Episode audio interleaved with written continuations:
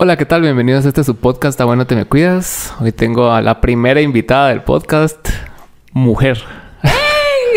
¿Cómo estás? Lisa Haidt. Ahí súper bien, contenta de que me hayas invitado. También es mi primer podcast en la vida, entonces. Así leí. ¿Nunca habías estado en podcast? No, solo los escucho, así que estoy feliz. Pero antes trabajabas en la tele, ¿no? Pero no lo mismo. No, obviamente. No lo mismo. Pero, Aquí estamos con ¿Cómo fue tu experiencia en la tele? Contame. Pues fíjate que fue súper bonita. eh, fue súper raro porque yo había hecho muchos castings, ¿no? Y siempre trataba de ser una persona que no era. Y hacía mi casting y bueno, decía, voy a fingir ser una modelo o una persona diferente y nunca quedaba. Hasta que un día me obligaron a ir a un casting y dije, voy a ser yo. ya, ya me aburrí, voy a ser yo. Y quedé.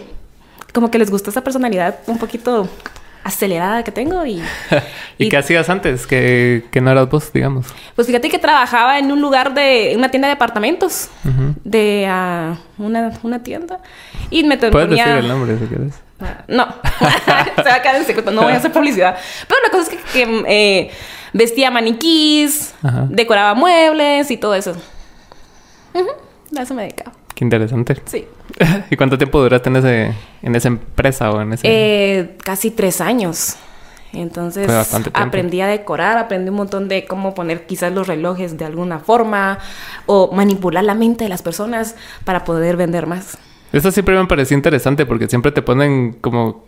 Todas las tiendas tienen como un flow, ¿va? Entonces entras y como que todo está así enfrente de lo que está más barato o es lo que lo está que en tú tienes que hacer es tratar de que la gente necesite eso que está ahí. Entonces ese era mi trabajo. Y se vendía bien, perdón. Lo siento por sacarle su Lo dinero. siento, ah, pero era mi trabajo. Va, y entonces entraste a la tele siendo vos. ¿eh? ¿Y cómo te fue? En ese... ¿Cuánto tiempo duraste en la tele? Eh, creo que dos años. Dos años Estuve duraste. ahí. Pues estuvo bonito. Fue una experiencia súper interesante porque era en vivo, entonces todo lo que Mm, hacías. rush, así. Ajá, y, y al principio sí me ponía demasiado nerviosa por eso de ser acelerada, pero después de unos cinco o seis meses le agarré la onda. Y fue bonito, la verdad que sí. En tu época estuviste con... ¿Cómo se llama esa otra chica? Y, ¿no? Sí, con Ah, con ella, sea, ajá. sí. Estuvimos juntas. Sí, me acuerdo que nos invitaste una vez al programa. Sí. Cuando saliste en el video. Sí, es cierto. sí, hice todo lo posible. Yo como, vean el video. Es que sí, soy re fan. Cabal, a todo el mundo le digo, mira, ya lo viste. Escuchaste la canción. Entonces sí, cabal, los invité. Buena onda. Lo bueno de los contactos. Ese video estuvo bueno, la verdad. Pero ya antes de ese video vos ya tenías experiencia modelando, ¿no? Sí. Sí, ya llevaba creo que unos seis años modelando. Ah, Entonces me agarró de sorpresa el video y estuvo re genial. O sea, yo ahí me quedé encantada con ustedes. Y contame tu experiencia en modelaje, cómo empezaste. Pues yo comencé hace 10 años. Era una chica súper tímida, no te imaginas. Tanto así que cuando te ponen a exponer en algún lugar, así de que estás temblando y no quiero pasar, y solo tenías que decir como la, la bienvenida, ¿sabes? Entonces me ponía súper nerviosa. Pero mi mamá eh, un día a escondidas mandó una fotografía. Y dijo, ay, yo quiero que mi hija sea modelo. Y yo como, ¿qué te pasa? Yo soy tímida. En mi vida estaría frente a personas. Quedé en el casting. Era para Miss Guatemala, recuerdo yo. Qué pena. Quedé. me tocó ir a hacer el casting. Les gusté a una empresa ahí que hace ropa. Me invitaron a su pasarela. Y como que les gustó. Y todo comenzó a fluir. Pero antes de estar en esa pasarela, yo nunca había usado tacones. Yo sí, cero tacones, cero faldas. Yo no, o sea, escondida como en mi, en mi esquinita. Y sí tuve que aprender un montón a, a manejar los tacones. Recuerdo que me sangraban los pies, pero se logró. Te sangraban. Sí, es que hay que caminar Puro bien. Black Swan. Ah, imagínate, aquí, con técnica. y esa fue tu primera experiencia y cómo te fue. Bien, Sí. como que logré transformar esta adrenalina en algo bueno. Entonces como me transformé, porque siempre, y eso pasó muchos años así, que era muy tímida, pero cuando tenía que modelar o tenía que estar en alguna pasarela, me transformaba y era otra, y eso me gustaba. Ahora ya soy yo, pues, pero, pero sí tuve un proceso así de doble cara. ¿Y, y tuviste formación, aparte de aprender a, a caminar en tacones? O sea, como, como ahorita tú das clases y formas Sí. modelos, o sea, ¿tuviste algún tipo de formación de ese tipo o todo fue empírico? Fíjate que solo fue con mi mamá. Ella fue modelo cuando fue joven. Entonces sí logré tener buenos tips de ella. Entonces, pero yo creo que después ya iba, iba en la marcha aprendiendo y, ah, ok, no vuelvo a hacer esto. O esto no se hace, esto se hace. Y así. ¿Y tuviste momentos así difíciles donde vos dijiste como esos momentos de aprendizaje que tenés, así como que una pasarela, es que no sé cómo, cómo realmente funciona, pero cómo ponete nosotros si tocamos mal es así como la gente se queda así como que, ajá. Entonces, entonces, cuando tú haces algo mal en una pasarela o en un shoot o algo como cómo se ve reflejado en la respuesta de la gente. O sea, o si ves como el murmuro, así como que todos así como. Ah, Mira, es que pasa, es muy interesante porque a mí me gusta escuchar a la gente cuando modelo. Hay modelos que como, o sea, podés como eh, estar concentrada y no escuchar a las personas, pero me encanta escuchar los comentarios de, ay, no sé qué, esto pasó, Ahí me entero de chismes y de todo y yo soy feliz. Pero creo que lo más difícil que me pasó fue para una pasarela, creo que de Saúl, que es raro que contraten a mujeres. Me contrataron. En una pasarela, como que se mojó la, la pasarela y yo estaba a deslizarme, te lo juro. Así. Y yo no puede ser. ¿Cómo es posible que la mejor pasarela de mi vida estoy cayéndome? Y estaba, o sea, cada outfit que sacaba me deslizaba. No, nunca me caí, pero qué feo. O sea, qué, qué, qué, qué cómodo ver a una modelo que está siempre así, caminando. Entonces yo dije, ahí va a morir mi carrera. O sea, se va a morir. Pero cuando vino, al siguiente año me llamaron y yo, ok, les gusta el show. y a veces por eso. Ahora te pedían que caminaras así. Ajá, pero pensé que la respuesta era, ya nunca más queremos que ella modele, pero no pasó. Y ahí que aprendiste a que, o sea, a ¿Qué puedes aprender de ese tipo de cosas? Mira, ese día nos tocaba llevar eh, tacones. Aprendí a no estar llevando plataformas de 17 centímetros a una pasarela alta de una tarima con una pasarela mojada. O sea, no, ahora prefiero usar como tacones sin plataforma para poder dominarlos bien, pero horrible, horrible la experiencia. Y recuerdo que me encontré a un modelo hace unos días, no hace unos meses, y me dice, ¿te recuerdas de mí? yo, no, es que yo era el modelo que iba atrás de ti. yo, ¿por qué me recuerdas cuando estabas así? Y yo, ay, no, qué vergüenza. ¿Por qué me recuerda eso? Así. Pero lo bueno es que saliste bien parada de ese, evento. No, pero... Pero, pero aprendiste, pues. Aprendí, aprendí. A controlar los nervios, porque cuando estás nervioso y te pasa algo malo, como que te seguís sumergiendo en eso, entonces aprendí a controlarme más. Y ahora manejas mejor las pasarelas, supongo. Ay, ahí vamos. ¿Cuántos años llevas ahora? Eh, ya 10. 10 años. Wow. Ya vamos a los 11. Es bastante tiempo. Y ahora que estás en la academia, eh, ¿cómo sentís tu rol de, maestra en ese sentido? Ay, a mí me encanta. Me contabas que son tus hijos. Son mis hijos. Cada vez que un alumno se inscribe, yo digo, bienvenido, hijo. en mi mente, va, no le voy a decir eso. No importa que sea mayor que yo, es como, sos, sos, sos de los míos. Pero me llena un montón estar detrás de cámara, ¿sabes? Ver el proceso de ellos cuando comienzan a modelar, que comienzan a caminar como pollitos, todos nerviosos, y después de que cuatro meses u ocho meses de, la, de estar en la academia, que salgan empoderados, me llena un montón. Y más cuando veo que están en producciones, en revistas, en anuncios de televisión, es como, ahí está mi hijo, ya se graduó. Entonces es algo que me gusta un montón. Más que estar frente a cámaras, ayudar a las personas, estando detrás de cámaras, me fascina, me encanta. ¿Y cuánto tiempo dura el, el curso? Mira, tenemos fase 1 y fase 2. La fase 1 es de cuatro meses y la fase 2 también. Entonces, quería, quería ser clara con eso, ¿viste? Va, la cosa es que a lo que voy es de que tú tienes la opción de quedarte solo con fase 1, porque con fase 1 tú ya puedes ser modelo. Fase 2 es más, nos vas a odiar un poquito, pero salís siendo top model, ¿sabes? Porque sí es más intenso. O sea, en, la fase 1 venís y vos ya puedes pararte en tomarte fotos, en pasarelas y todo. salen con portafolio, con pasarelas, producciones editoriales, comerciales, porque es un mundo bastante amplio, aprender a cobrar por tu trabajo. Sí, eso Entonces, y con fase 2 es como un poco más intensivo a otro nivel todo. O sea, ya puedes hacer como, no sé, un shoot bajo el agua, si querés. Sí, sí puedes dejar pasar ciertas cosas en fase 1 que en fase 2 ya no. Ya no. Ah. No, y ahí somos mucho más estrictos y les damos la oportunidad de tener un contacto un poco más cercano a los diseñadores. Entonces mm. ya están en el mundo real de la moda. Qué está interesante. Sí.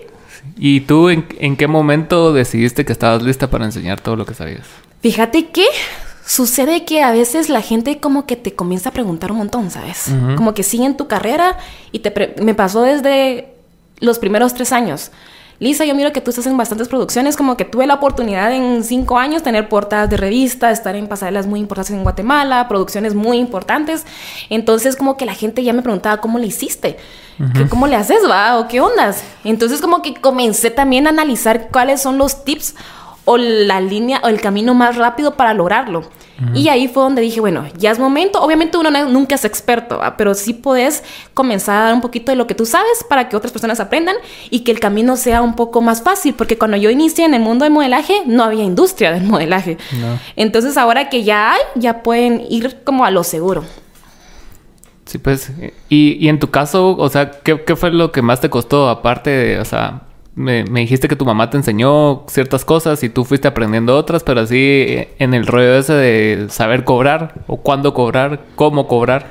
O sea, ¿qué tanto te costó? Sí me costó mucho porque como te decía antes no había industria.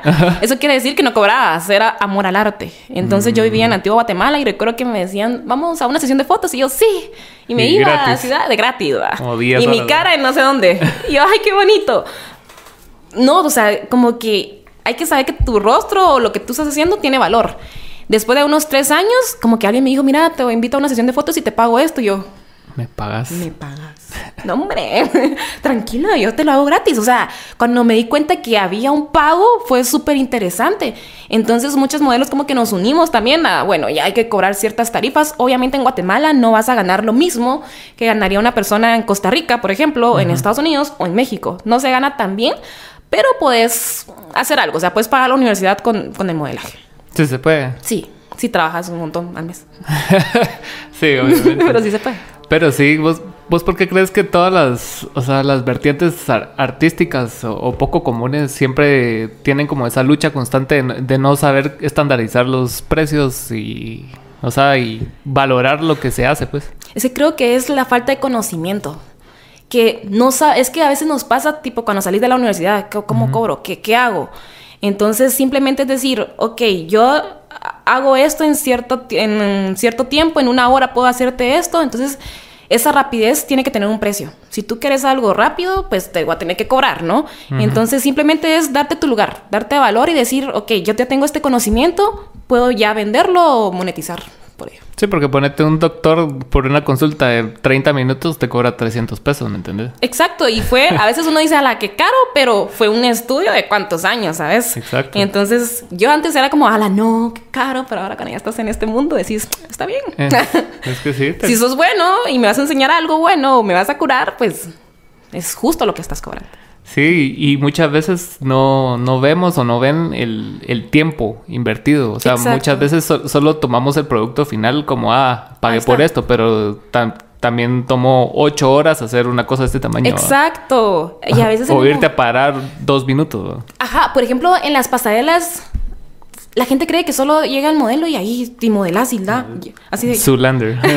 Ajá, la mirada. Pero no, o sea, estás desde temprano en producción, haces esperar hasta seis horas para que tú salgas y luego te visten, te maquillan, te arreglan y todo el glamour y solo sales siete segundos. Mm. ya.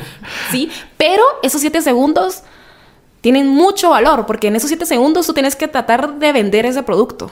Imagínate el diseñador que pensó nueve meses antes en tu diseño, la maquillista que se tardó dos horas en maquillarte, el que te peinó, que se tardó ahí peinando las greñas y todo eso. Entonces, creo que ese trabajo de muchas personas que tú tienes que lograr reflejar y hacerlo bien en siete segundos. Sí. Entonces, es... Vos tenés la presión de todo ese trabajo encima. Ajá, por eso a mis alumnos pues. les, no les permito como que, ay, no sé modelar, no sé qué hacer, no sé, sino que tú ya sabes, ya te enseñamos qué hacer, dale, pero dale valor a toda la gente porque están confiando en ti. Y aparte de, mostrar todo eso, ¿te están pagando? No, hombre, hazlo bien. ¿Y, ¿Y cómo ves en tus alumnos como esas inseguridades al principio? O sea, ¿cómo, cómo ves ese crecimiento vos? Como, ay, yo estoy ahí. Ah. Comienzan mucho con inseguridades por los estereotipos, el estándar del modelo. No sé si has, has escuchado de, ah, ella tiene cara de modelo o él tiene cara de modelo. Sí, sí. ¿Qué es una cara de modelo? Ajá. Todos son súper diferentes y eso me gusta mostrarle, la diversidad. Entonces tú puedes ser eso que la industria está buscando. Entonces comienza mucho eso de, es que mi cuerpo, yo soy muy gorita, soy muy bajita, soy muy alta. Si supieran que en Guatemala, obviamente en el estándar no es súper alto. Mm. Y hay muchas personas que están en vallas o en anuncios de televisión y miden unos 50, no, unos 55, pues, voy a ser sincera. unos 55, unos 65, no sé, pero pueden lograr esos trabajos. Entonces, simplemente es como que darle las cachetadas, decirles, tú puedes, o sea, si te esforzas, claro, porque no es de, porque a veces también me llega gente que llega con alta autoestima, así como, yo ya soy modelo. Pero no nos sirve solo tu cara linda, ¿sí? Porque de nada me sirve tenerte en una producción solo tú siendo linda. Tenés que hacer algo más con tus manos, hacer algo más para yo poder contratarte. Entonces, eh, ahí tratamos de tener ese balance. ¿Y qué tal es ese mundo de casting? O sea, ¿es, es tan duro como lo pintan? Sí. Porque vas a un lugar donde te van a juzgar, ¿va? O sea... Sí. es que hay variedad de castings. Te voy a contar uno que fue en la Semana de la Moda en Guatemala, que esa es una de las mejores pasarelas de Guate y es como a lo que tú buscas eh, llegar. A veces pasa que tenemos diseñadores internacionales, obviamente con otra mentalidad. Y Guatemala es un poquito más así de, ay, no, no sé, todo son encerradito. Entonces, a veces te piden que te abras la bata. No, pero no me hagas esos ojos. Sino que es simplemente para ver si te va a quedar el diseño. O sea, nunca te ven como con morbo, así de... Ah, Sí, nada que solo es objetivo. No, solo es como bajamos las caderas. Mm. Entonces, como que eso a veces en casting es feo porque te sentís como, a la madre, me estás viendo de literal el cuerpo para ver si, si logro quedar en tu vestido. Entonces, ese es como el lado un poquito raro, pero el lado medio bonito es de que tú aprendes a aceptar un no por respuesta. Mm. A la semana haces muchos castings. Sí, yo quizás hago unos 8 o 10 y a la semana. ¿Todavía? Sí. Es que, ajá. Entonces, a veces mando el mismo, pero es casting. Entonces, de esos 8 o 10 te van a elegir en uno o dos. Entonces, hay que aprender a que si no te eligen, no es porque tú estás mal, ¿sabes? Simplemente no eres lo que busca el diseñador o la persona o la productora. Porque imagínate que están buscando a alguien asiático. Mm, Yo hago casting no me van a agarrar, ¿verdad? Y no es porque yo esté mal, simplemente porque no soy asiática. Entonces hay que aprender como que hacer eso de, ok, si no me jalan es porque no es lo que ellos están buscando en mí, no es que yo esté mal, simplemente cuando alguien busque algo que vaya conmigo, pues me van a elegir. Entonces, en los castings, si tú no aprendes a aceptar un no, y eres como muy depresivo, sí te puede afectar de, ¡Ah! no me eligió, ya, no sé. No, o sea, si no te eligen en esta, tenés más tiempo para descansar. Sí, más si tenés ocho castings en una semana, o sea, aumentar las probabilidades. Exacto, exacto. ¿Y qué tanto te tomó a vos el eh, venir y aceptar los no? Así bien. Porque al principio me imagino que debe ser difícil, ¿verdad? Y después, eventualmente, cuando te haces más conocida, también por el ego, ¿va? Entonces, ¿qué, qué, ¿qué tal lo has tomado durante todo el tiempo o nunca te afectó? No sé si me vas a creer, pero no me afecta. es que digo, va, no, ah, pues tu madre. Te lo perdés. Ajá. No, no me afecta, ¿sabes? Es como, o a veces miras que eligieron a la otra y, y yo lo veo como con admiración. Yo, ay, qué felicidad, qué bueno, no sé qué. O a veces me hablan las mismas modelos, mira, qué tips puedo hacer para esto. Yo les digo, entonces, no me afecta, sinceramente. Solo lo veo como más tiempo para mí. más tiempo para descansar porque tal vez tuve una producción un día antes, entonces, no. ¿Y cómo determinas? O sea, ponete en, ese caso de lo asiático, pues es, bastante lógico, pero como en algo que vos sí crees que tenés posibilidades y después siempre no, o algo que sí querés mucho y no, igual lo tomás con la misma naturaleza. A veces pasa y solo decís, a la gran, era, era buen dinero. ya, tenía, tenías como planes de, ay, no sé, se lo iba a usar para comprarme algo. y no. así. Ajá, solo decís, ah, lástima, porque tal vez era un iba a funcionar, pero solo es como, ay, lástima. Y ya. Porque no sabes si al siguiente día te va a salir algo. Entonces. Sí, va. ¿Y qué tanto ha cambiado la industria desde que empezaste ahora? Mucho. Ahora hay más oportunidades. Ya se valora un poquito más el trabajo de las personas, de las modelos, modelos. Eh, pues siento que en eso, de que ya, ya, ya te pagan. Quizás no lo justo como debería ser, pero está funcionando y me gusta porque también hay personas que le apuestan más al arte. Gente en Guatemala que dicen, yo quiero crear una gorra y voy a ponerle estos apliques para que se vea cool. O quiero crear unas mascarillas con ciertos diseños. Entonces... Sí, tu mascarilla que está bien bonita. sí, me gusta esta Entonces como que me gusta mucho eso, de que en Guatemala ya no tenemos miedo de vivir quizás del arte. ¿Y cómo te fue en este 2020 con todo lo que pasó? Pues, este... O sea, tanto lo personal como lo profesional, o sea. ¿Personalmente? Ajá. siento que no me fue mal. Soy bien hogareña, ¿sabes? Mm. Entonces eso de el encierro fue como, ah, bueno, tengo que seguir trabajando. Entonces como que no sentí tanto temor por eso, por, por esa parte, porque soy muy hogareña y no me, no me afecta estar en mi casa, sinceramente. Entonces todo cool. Me dio, me dio este bichito, ¿verdad? ¿Te dio? Sí. ¿Y qué tal Yo dije, yo, yo soy de los pacientes cero, no sé. Porque cabal encer- cerraron a todos y yo como a los 10 días me... También con COVID. va. Fuiste de los primeros que te Sí, dio. ¿qué imagínate eso? esa crisis, ¿va? De qué haces, porque ahora es como, no, no, no, no es tan así, o ya hay formas de tratarlo, pero ser de las primeras es como complicado. ¿Y qué tal los síntomas y todo? Ah, sí, me sentía un poquito mal. ¿Sí te sentiste mal? Sí, sí, me pegó fuerte. Y fue donde conocí TikTok. Y dije, ah, hagamos TikTok. ¿Quién diría, va? Haciendo TikToks con COVID. gracias al COVID. Ajá. Pues, pero sí, yo, yo siento que el año pasado fue ba- bastante confuso en muchos aspectos, Sí. ¿verdad? Por, por lo que pasó y no estábamos acostumbrados y no había suficiente información como para venir y decir, ah, sí. Sí, es como Ajá. cuando te da una gripe y sabes qué paso seguir. Tomo esto. y- Ah, pero si te dio el año pasado, si todavía ahorita no hay suficiente información, Imagínate. imagínate hace un año. Pero, ¿sabes? Te- creo que esta experiencia, no quiero como romantizar No. todo esto del 2020, porque también, tampoco es así, pero te abre la oportunidad de ser un poco más creativos. O sea, yo recuerdo que decidí ponerme a ilustrar, como que empecé a hacer dibujos y de la nada dije, ¡ay, qué cool! Mm, Salieron puedo. bonitos y había gente que me preguntaba, Lisa, mira, eh, ¿me lo puedes vender? Y yo, ¡ah! Pongámosle precio. Entonces, como que me ayudó a ser súper, súper creativa. Y bueno, si ya estoy aburrida, ¿qué más puedo hacer para entretenerme o tal vez ganar de este, de este nuevo hobby? Entonces, sí, me llamó mucho la atención. Mucha gente se lanzó, si te das cuenta, a emprender. Sí, eso es cierto.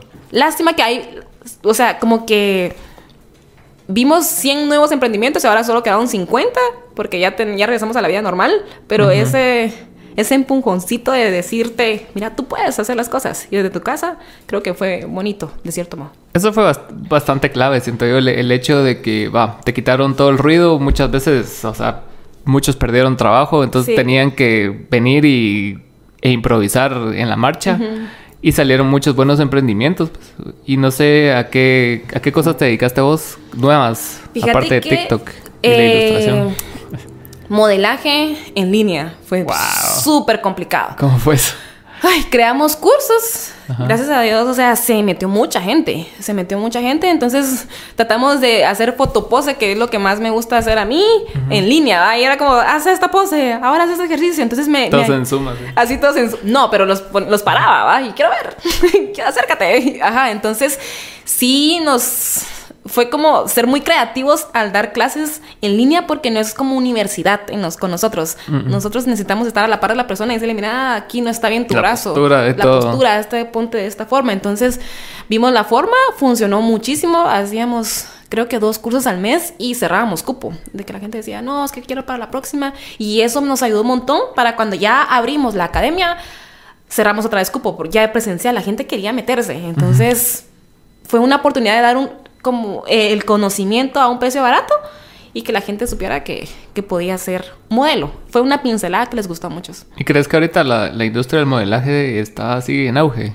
O sea, hay bastante as- gente trabajando en él y todo. Sí, sí, ¿Sí? Por ejemplo, en mi agencia, sin mentirte, a la semana hay quizás unas 10 propuestas o 10, 15 propuestas de trabajo, pero no para un modelo, sino para un grupo de modelos. Por ejemplo, trabajo para, ay, no sé, Doritos. Ujú. Necesitamos a 10 modelos. Entonces, Ok, imagínate. Ajá, trabajo para no sé qué, necesitamos a cinco modelos, entonces cada semana. Entonces sí se está moviendo bastante la industria y sí está funcionando. Siento que sí. Y como agencia te da, te da otro enfoque a vos. O sea, ya, ya no es así como que tú vas a los castings y todo, sino que vos ya funcionas de otra manera. ¿Y te ha hecho crecer eso o no? Sí, mira, yo soy, es una combinación rara entre agencia e independiente. Hay, la agencia en la que estoy inició hace como tres años, que ahorita es la más grande de Guatemala, pero yo ya tenía una carpeta de clientes antes de.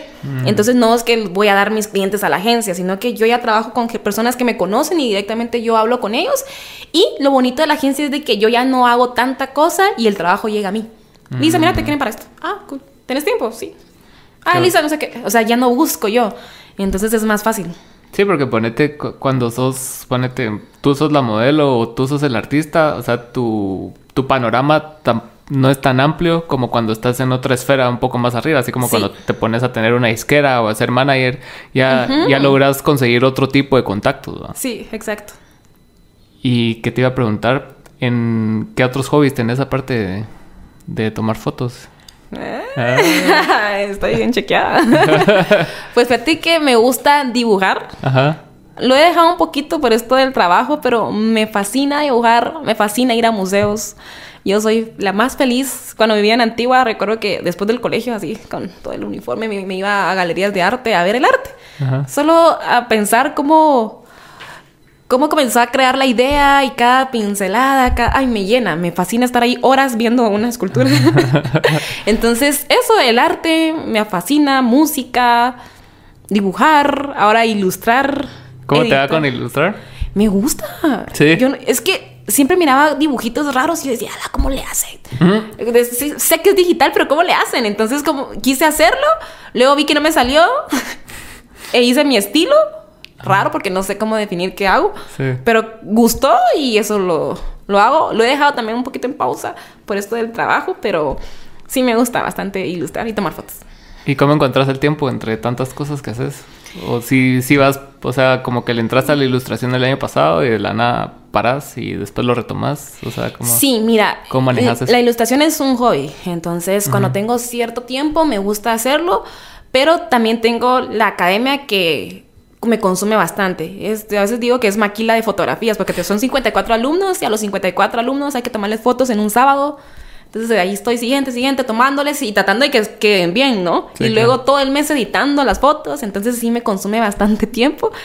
Y a veces cuando ya termino, ya me pongo a hacer otras cositas, a ilustrar o, o el arte, o no sé. ¿Y cuál es tu, tu, proceso cuando estás, o sea, si tu proceso creativo, digamos, eh, cambia dependiendo del escenario en que estás. Ponete si estás en una pasarela, o sea, tenés algún ritual, o si te vas a tomar fotos, tenés alguna algunos pasos que sigas okay. Antes de una foto me gusta preguntar primero cuál es el concepto, porque no se vale que yo llegue y ¿qué hago? ¿Y ahora qué? Entonces me gusta prepararme a pesar de que ya llevo 10 años, sigo practicando frente al espejo. Si tengo una pasarela, sigo practicando con mis tacones porque lo peor que te puede pasar es confiarte y decir, ya me las puedo. o sea, ya, como ya estoy en 25 mil pasarelas, esta es una más. No, sino que sí me gusta practicar un montón eh, ver referencias quizás a las personas que yo digo, ah, qué interesante cómo modela, ver cómo va cambiando el mundo de la moda, porque en, cuando yo comencé, las poses extravagantes eran muy de moda, que no sé, que subía mis manos y hacía algo diferente, eso funcionaba mucho. Hoy en día las poses más simples funcionan un montón, tipo... estoy sentada acá. No sé, eso funciona un montón. Entonces, recuerdo que esa transición me costó bastante. De a poses muy elaboradas a solo estoy parada yo, pero no, no quieres algo más de mí. Te puedo dar más. Entonces, es, es complicado, pero mi ritual es practicar. ¿Y cuáles son tus referentes de modelaje? Naomi Campbell. La amo. Es como la veo Tyra Banks. Ay, no, las amo. Porque son afrodescendientes. Entonces digo, sí, amiga, si tú puedes, yo también. Entonces me encanta. ¿Y qué tal es la industria con, una mujer afrodescendiente? Ay, a veces es positivo, a veces no tanto. Porque, a ver, eh, consideramos que lo canche lo siempre es lo bonito. Ah, ah tiene ojos claros. ¿Por qué, ¿Por qué, pasa eso aquí tanto? O sea, ponete en, en la publicidad, no sé, Banco Industrial o algo así, ponete. Ajá. Les gusta poner todos canchas. Quizás es como algo aspiracional, digo yo, no sé, de eso buscamos, pero ajá, pero yo siento que lo que deberíamos buscar es más la inclusión, ¿verdad? ¿Qué, qué hay aquí en, en, Guatemala o no sé? Y tratar de reflejarlo en la publicidad. Pero en el mundo del modelaje, a veces lo que no me encanta es, y a veces me, me cojo un montón con mi novio, tipo, el maquillaje. Para allá está. no, el maquillaje. Es raro ver maquillaje para pieles negras. Entonces pasa muchas veces de que a las otras las maquillan divino y yo siempre, cuando me ven, me, dicen, quiero pintarte de azul. Es como, es que tu, tu, piel contrasta con el azul y el verde, entonces quiero, como que siempre... Siempre van los mismos colores. Como que da lo de lisa exótico, ah. ¿sabes? Es como que me ven y me quieren poner naranja acá, y yo, ¿por qué no puedo estar como aquí, así normal? Entonces eso es lo que me hace, me cuesta que todas están normales, naturales, y yo de azul, y así, porque la exótico. Entonces creo que hay que empezar a no ver algo exótico, simplemente soy parte de, y ya. Y a veces ciertas producciones sí no te agarran por tu tono de piel, porque como que no funcionas. Y en otras te agarran porque quieren verse internacionales, tipo... Mm, Benetton. Benetton, sí, que somos exclusivos. Es algo que agarro a favor, ¿no? Para, para hacer ciertas cosas, pero sí no me encanta que hay pocas modelos eh, negras, negros en la industria de Guatemala. Y sí hay. Entonces, no hay. O sea, somos dos o tres. Tan poquitos. Y estamos en el 2021, ¿verdad? No está bien. No, no está bien. Hay algo bajo agua que no entendemos y no, no Pero si, pero si sentís que es algo como que, no sé, algo macro que no les permite llegar o simplemente no hay interés porque no se ven reflejados todavía. O sea, ponete como cuando tú empezaste, no habían o sí habían. Creo que había una. Ajá, pero a lo que me refiero a verse reflejados, así como que hay, miras tanto eso que va a ser normal para alguien de, color o como sea, gay o lo que sea, verse reflejado en eso y, querer ser eso, así como vos con Tyra Banks. Es que sí hay, pero que a veces no se da como la oportunidad. Y pasa mucho de ciertos comentarios racistas, tipo, es que tu rostro no es como, como el de todos, ¿sabes? Ah, la, la. Entonces, estás diciendo que los demás son feos, ¿Cómo ¿Qué está pasando? ¿Que todos son feos? Ajá, entonces esos comentarios de es que no encontramos como, ah, o no tienen el mismo tipo de cuerpo, entonces necesitamos gente más así, o creo, creo que con la cultura negra sí no aceptan tipo inclusivo, ¿sí? De diferentes tipos de cuerpo. ¿O sos así o qué? Entonces, eso es el, eh, el, clavo, pero poco a poco se va abriendo un poco más el camino. En mi agencia me gusta porque sí es inclusiva, o sea, acepta todo tipo de personas y es lo que me lleva, pero sí quisiera ver más gente eh, negra en, en, la industria. Sí, porque me contaste que hay gente de, todo tipo de, de alturas, de, de, grosores, entonces... ¿Y por qué no podemos ver variedad en TES? Exacto. ¿Y, ¿Y, qué tan inclusivo es también la, la industria en, en, ese sentido de, de, alguien más, más llenito, alguien más, más grande, digamos? En Europa siento yo que no.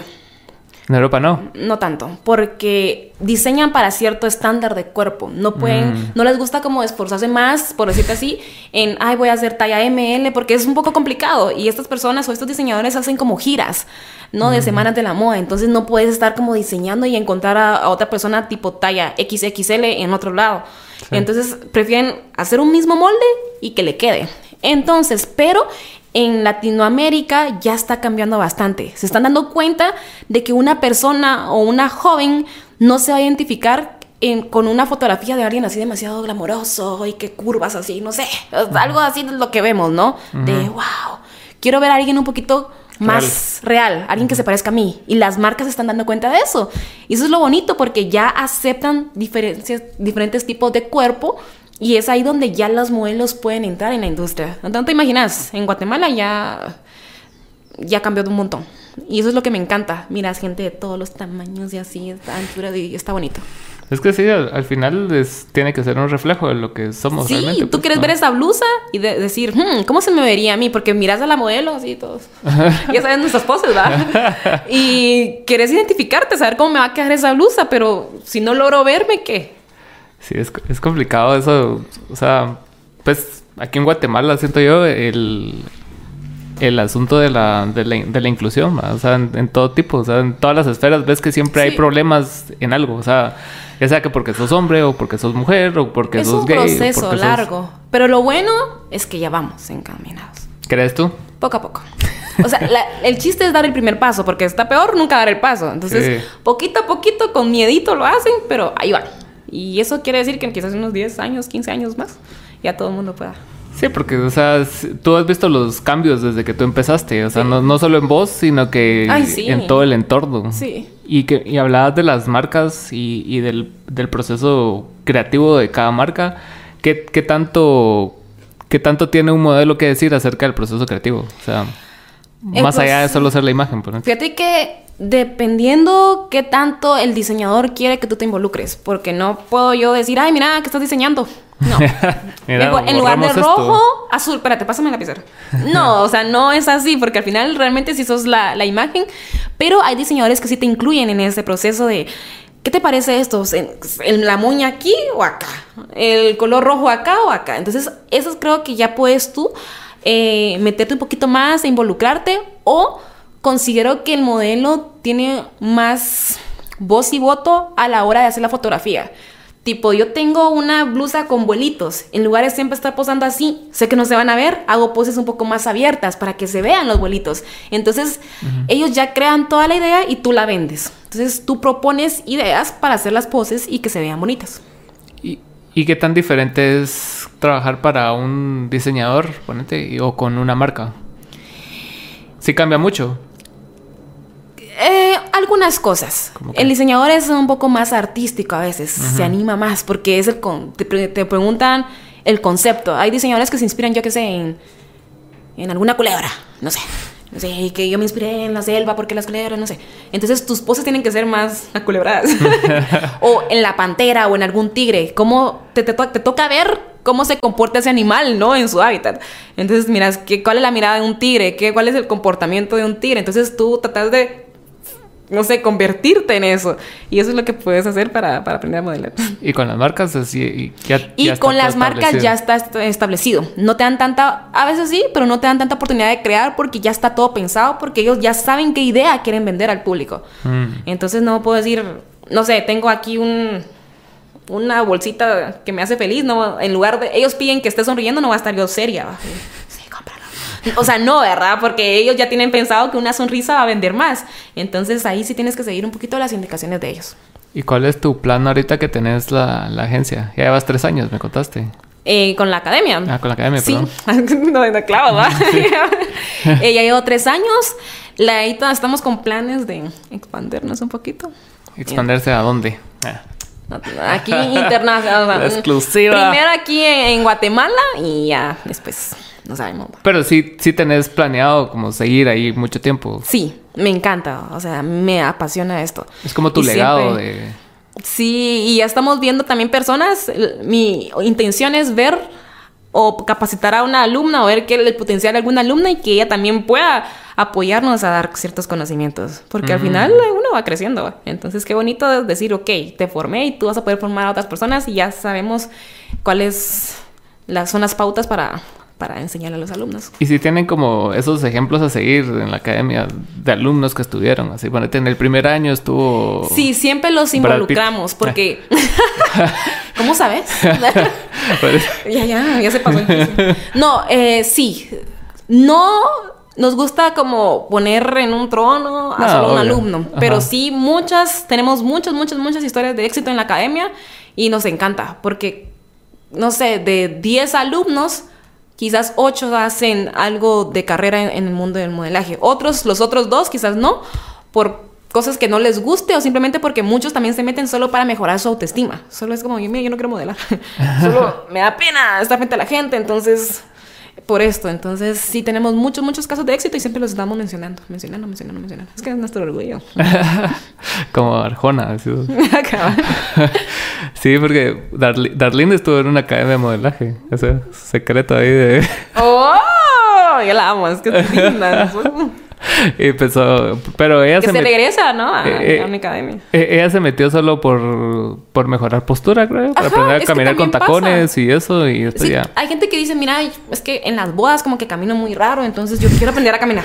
No me metas a modelaje, ajá. O alguien me decía, me encantó, en la segunda generación, es que quiero aprender a verme bonito en las fotos.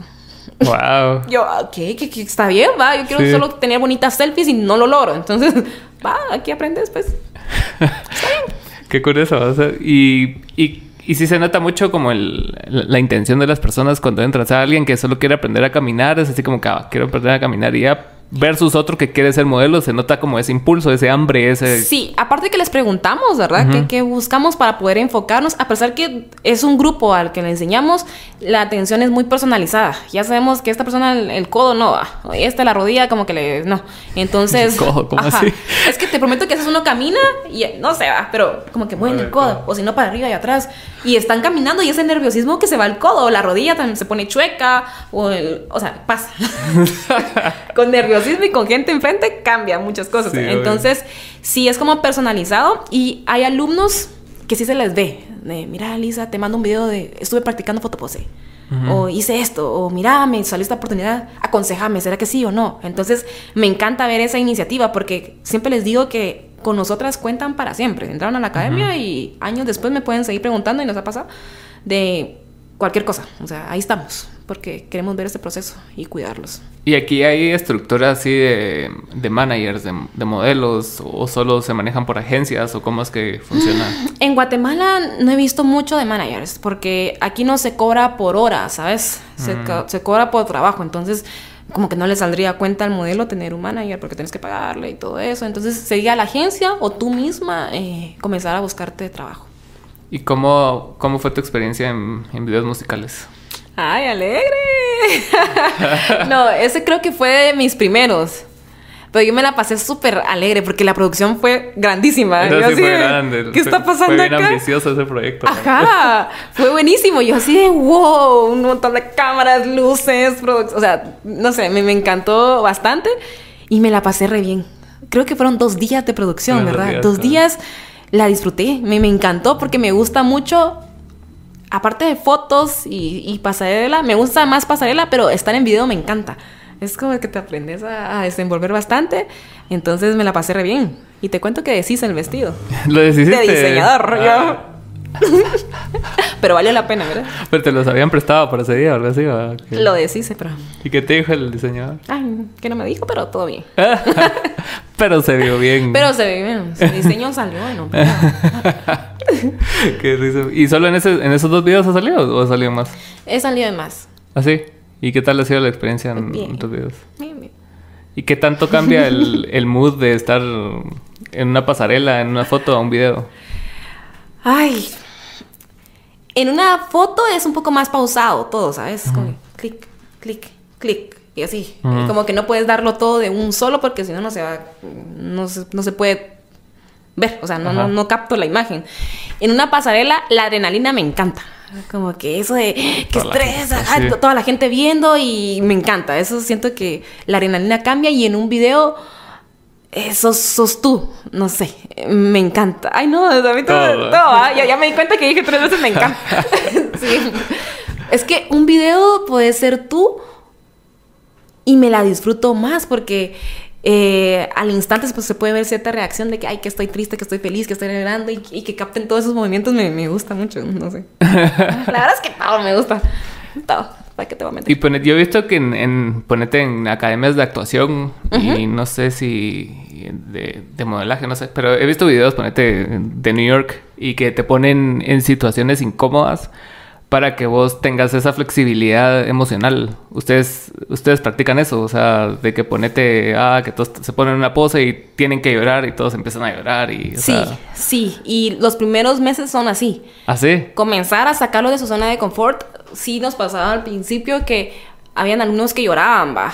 De que, ay, no quiero, pero era por la pura, el puro estrés y la pura ansiedad. Pero cuando se daban la oportunidad de, de intentarlo, lo lograban. Y ahora muchos son modelos. Y solo me dicen, ay, Lisa, ¿se acuerda cuando yo estaba llorando? Yo, sí, me recuerdo. Pero es importante salir de tu zona de confort para aprender a analizar qué podría hacer en esa situación.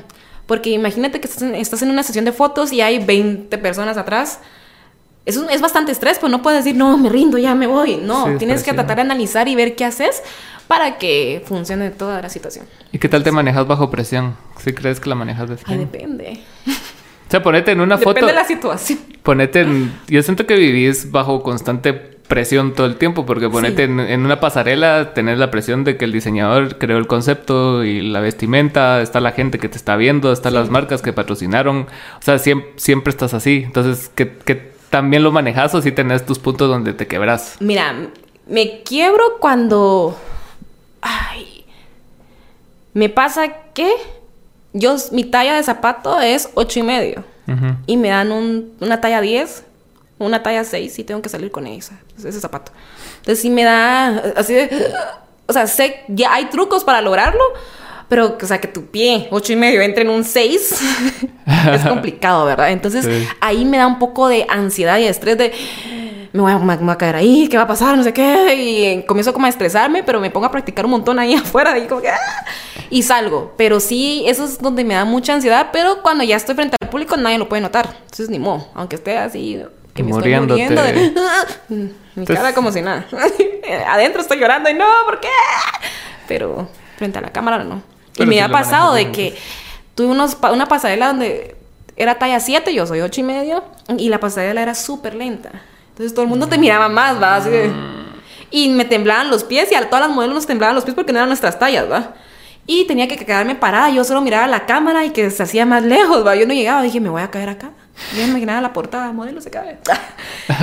pero dije, aquí me quedo tirada, pero tenés que trabajar mucho con tu mente, tipo, cuando subís a un volcán, no sé, yo sé que la, la comparación está un poquito abismal, pero tenés que estar como, yo puedo, o sea, yo puedo, sigue, sigue, no importa, el dolor es mental, el dolor es mental, la sangre no se ve, no importa, pero sí. El zapato todo ensangrentado. Todo ensangrentado. ¿Y qué haces para, para fortalecer tu mente? O sea, vas a terapia, o sea, meditas, ¿qué haces? Fíjate que sí hago mucha introspección. O sea, quiero ir ahorita a terapia, cabal, estoy emocionada por eso, que ya me voy a animar, pero sí me gusta analizar mucho qué quiero en la vida, con qué cosas estoy de acuerdo, con qué no estoy de acuerdo, por qué tomé cierta decisión, por qué pasó esto, por qué pasó lo otro. Entonces me gusta mucho pasar tiempo a solas y analizar qué está pasando. Entonces sí siento que no soy la misma de cuando fui, estaba en el video, nada que ver. y así es constantemente. ¿Y qué querés ahora en la vida, Lisa? Ay, qué buena pregunta. Ay, no. Pues, ay, no sé. ¿Sí te trazas metas así a, a corto, mediano, largo plazo? ¿O solo decís, quiero lograr esto de aquí a febrero? de aquí a mañana. Pues sí, me, me, o sea, me trazo metas quizás anuales, ¿sabes? Mm. De quiero hacer esto, crear un negocio de esto, lograr que la academia triunfe en este otro sentido, lograr que al mes se inscriban otros más, más alumnos. Entonces, ahora lo que quisiera en este futuro es lograr que más personas vean el potencial que tienen en la academia. Yo sé que es súper intensa con la academia, pero es que el modelaje va más allá de solo lo superficial, ¿sabes? Cuando ya te metes y, te logras conocerte es otro mundo. O sea, ya te, te, dan, te dan menos miedo muchas cosas. Me gusta mucho la academia, quiero seguir con la maestría, estudiar. Simplemente seguir el proceso de la vida y disfrutarlo, ¿sabes? Pero siempre tratando de hacer las cosas lo mejor que yo pueda sin hacer daño. Eso sí. O sea, no me gusta hacer daño ni hacer comentarios hirientes ni nada, sino que me gusta tratar de hacer el bien realmente. Y siempre sos positiva. La verdad es que sí. Y no positivismo tóxico. Escuché el podcast. Los escuché. Así, No, pero es que, ¿sabes? Solo siento que es, es que eso es otro rollo. Porque es otro rollo, pero no es ser... Ay, todo es mágico en la vida. Simplemente tienes que ser positivos. Porque si no, ¿cómo vas a dar el primer paso y saber que vas a lograr las cosas, ¿sabes? Sí, creo que el, el punto, el punto de lo que queríamos dar a entender ahí con Luis Pedro era de que tenés derecho a ser vulnerable, o sea, ponerte como, como tú, que, o sea, no siempre tenés que estar bien. Y está bien, está mal. Ajá, hay días donde estoy así de... A veces me abruman las redes sociales, por ejemplo. Y digo, no, es que ya. O sea, no, a veces tanta, es raro, y eso lo hablaba con Javier, de que me da mucho estrés, mucha tensión, así, nivel demasiada gente. Y lo que pasa es que me alejo, pero estoy aprendiendo a superar eso y decir, bueno, si hay atención, usa tu voz para hacer algo positivo. Entonces, eso es lo que quiero, usar mi voz para inspirar de cierto modo y sigo descubriéndolo, sigo en ese camino. ¿Y tú sos de, de, esas personas que crean un personaje para redes sociales o si sos tú al 100% en redes sociales? Ay, no puedo. Así como le haces. Ay, no. Es, que... ponete, a veces, muchas veces lo hacen, ponete los youtubers, o sea, Gerson. Sí, sí, sí. Gerson es un aventurero, entonces tiene que, vender la imagen de que siempre está en aventura y está subiendo volcanes y está en motos y está y, y crea esa fachada y ese personaje. Ok. Para como disociarse un poco de eso y, y separarlo un poco de Gerson. Pero tú, que, que sos Lisa... Ay, es que me cuesta, yo soy yo. Ajá. ¿Sabes? híjoles, es que sí me costaría mucho como separar y ahora soy, no, no puedo. Porque te contaba eso de que me hace me metí en un personaje para tratar de cumplir, de vencer mis miedos, pero se me hace muy complicado y eso por eso me meto en polémicas. Tipo, cuando me preguntan eso de preguntas y respuestas, me preguntan, yo te respondo. ¿A qué piensas de eso? Pues te voy a decir. Entonces, me cuesta no ser yo. Sí trato de ser como auténtica porque lo que tú ves en redes sociales, lo ves en acá y así soy en todos lados. Y pues no, no, no, no me daría tiempo separar esas cosas. Sí, porque lo, que estaba, lo que he visto muchas veces es que a veces el, personaje se come a, la persona. Sí, sí. No, sí me gusta ser yo, porque a veces pensamos que el mundo del modelaje es como mucho glamour. sí, soy modelo, salgo en portadas, sí. No, para mí, yo les digo, mira, vendemos ropa, ¿verdad? Ajá. ¿Sí? o sea, como que trato de bajar como, no, sé de dónde vine, sé que me costó muchísimo y, y no sé, solo pensar creerme, o porque a veces pasa de que soy modelo y me creo, porque soy modelo, estoy en esta portada, estoy en esto, no me gustas, me da, ah, como que me aborrezco todo eso de sentirme superior por algo, que, ¿por qué? Si hoy está y mañana pues, no puede estar, entonces qué vergüenza. Sí. Todo así súper creído y luego que pasó una gran polémica y todo se fue. ¿Y qué? Sí, ¿y, y cómo, y cómo manejas ese hecho de que de, de, las opiniones externas, así como creas pues, ese tipo de preguntas, que la gente te haga preguntas y todo, y que muchas veces que hacen polémica, ¿cómo, cómo logras manejar todo, todo ese backlash que pueda venir después de una mala respuesta. Al principio sí me costaba, no te voy a mentir, porque era esto nuevo de las redes sociales y, a veces sí te encontrás con ciertos comentarios que tú decís, pero es que ¿por qué dice eso? Como que te lo agarras de, yo no soy así o ¿por qué están pensando esto si no iba por ese, ese lado? Pero trato de enfocarme porque creo que a veces mentimos un poco cuando decimos que nada nos afecta. Ay, me pasó este comentario de, ay, sos así. Ay, no me, pela. O sea, a veces sí, a veces no, pero más de algo te hace ruido. Entonces, trato a veces de analizar qué está pasando. y de cada crítica puedes agarrar lo positivo y lo negativo. Hay una parte de la crítica que es negativa, soltala. Lo positivo, agarrarlo. Y digo, bueno, en algunas cosas como que sí hay que mejorar en esto. Y lo agarro y ahí voy. Pero por lo general, ahora no.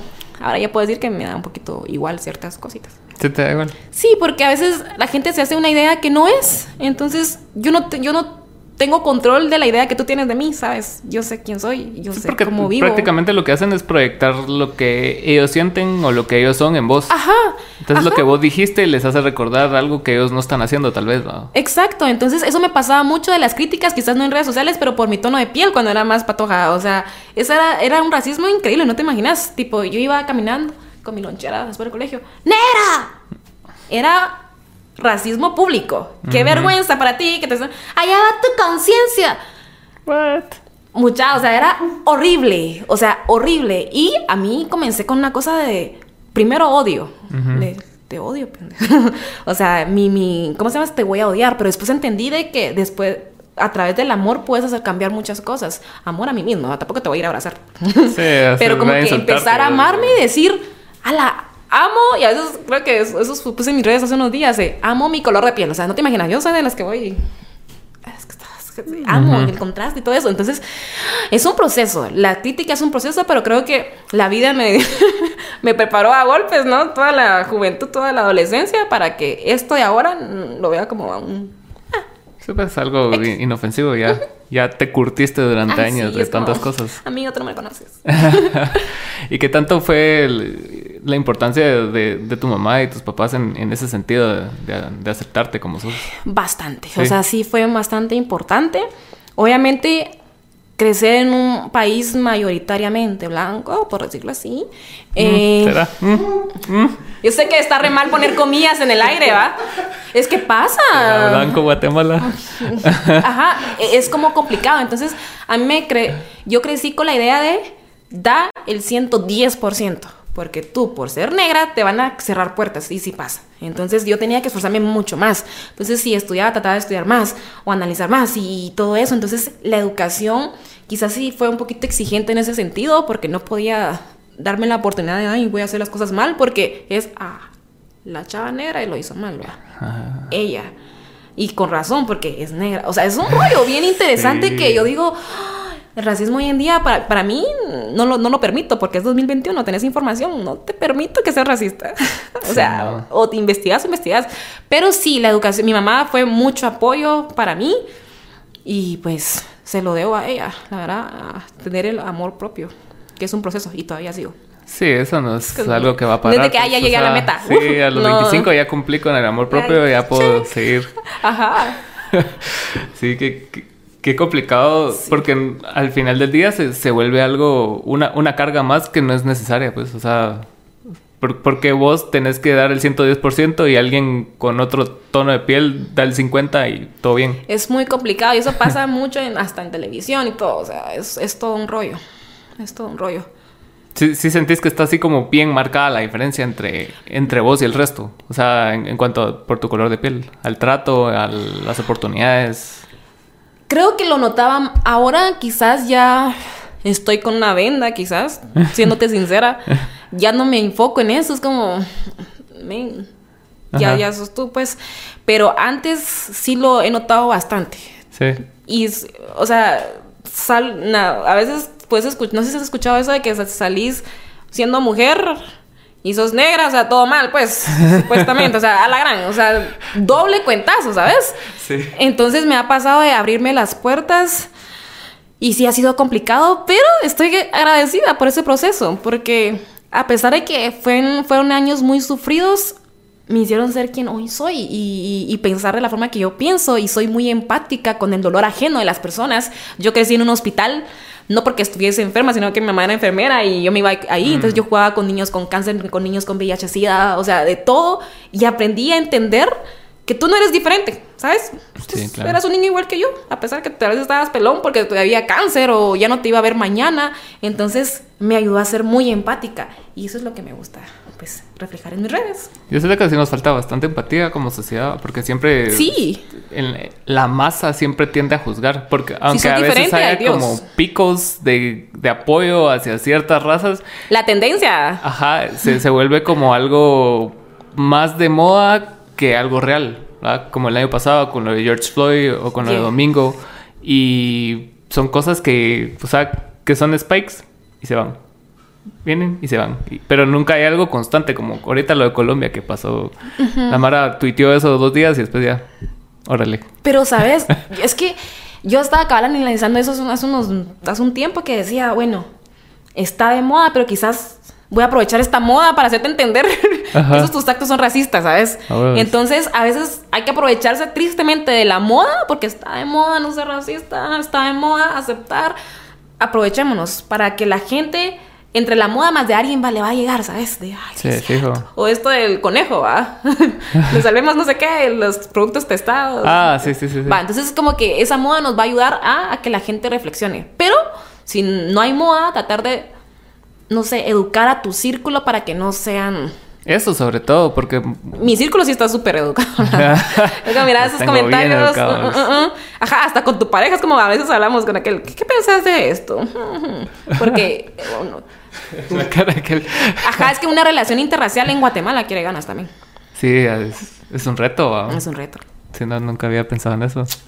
Porque hoy estaba viendo eh, alguien hablando acerca de, de la Mara que sale del closet y que no, no debería salir del closet.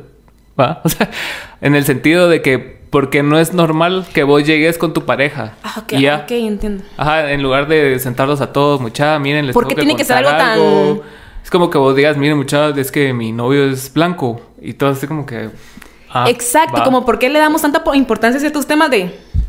Es que miren, no sé qué pasar y porque soy gay. Ajá. Es como...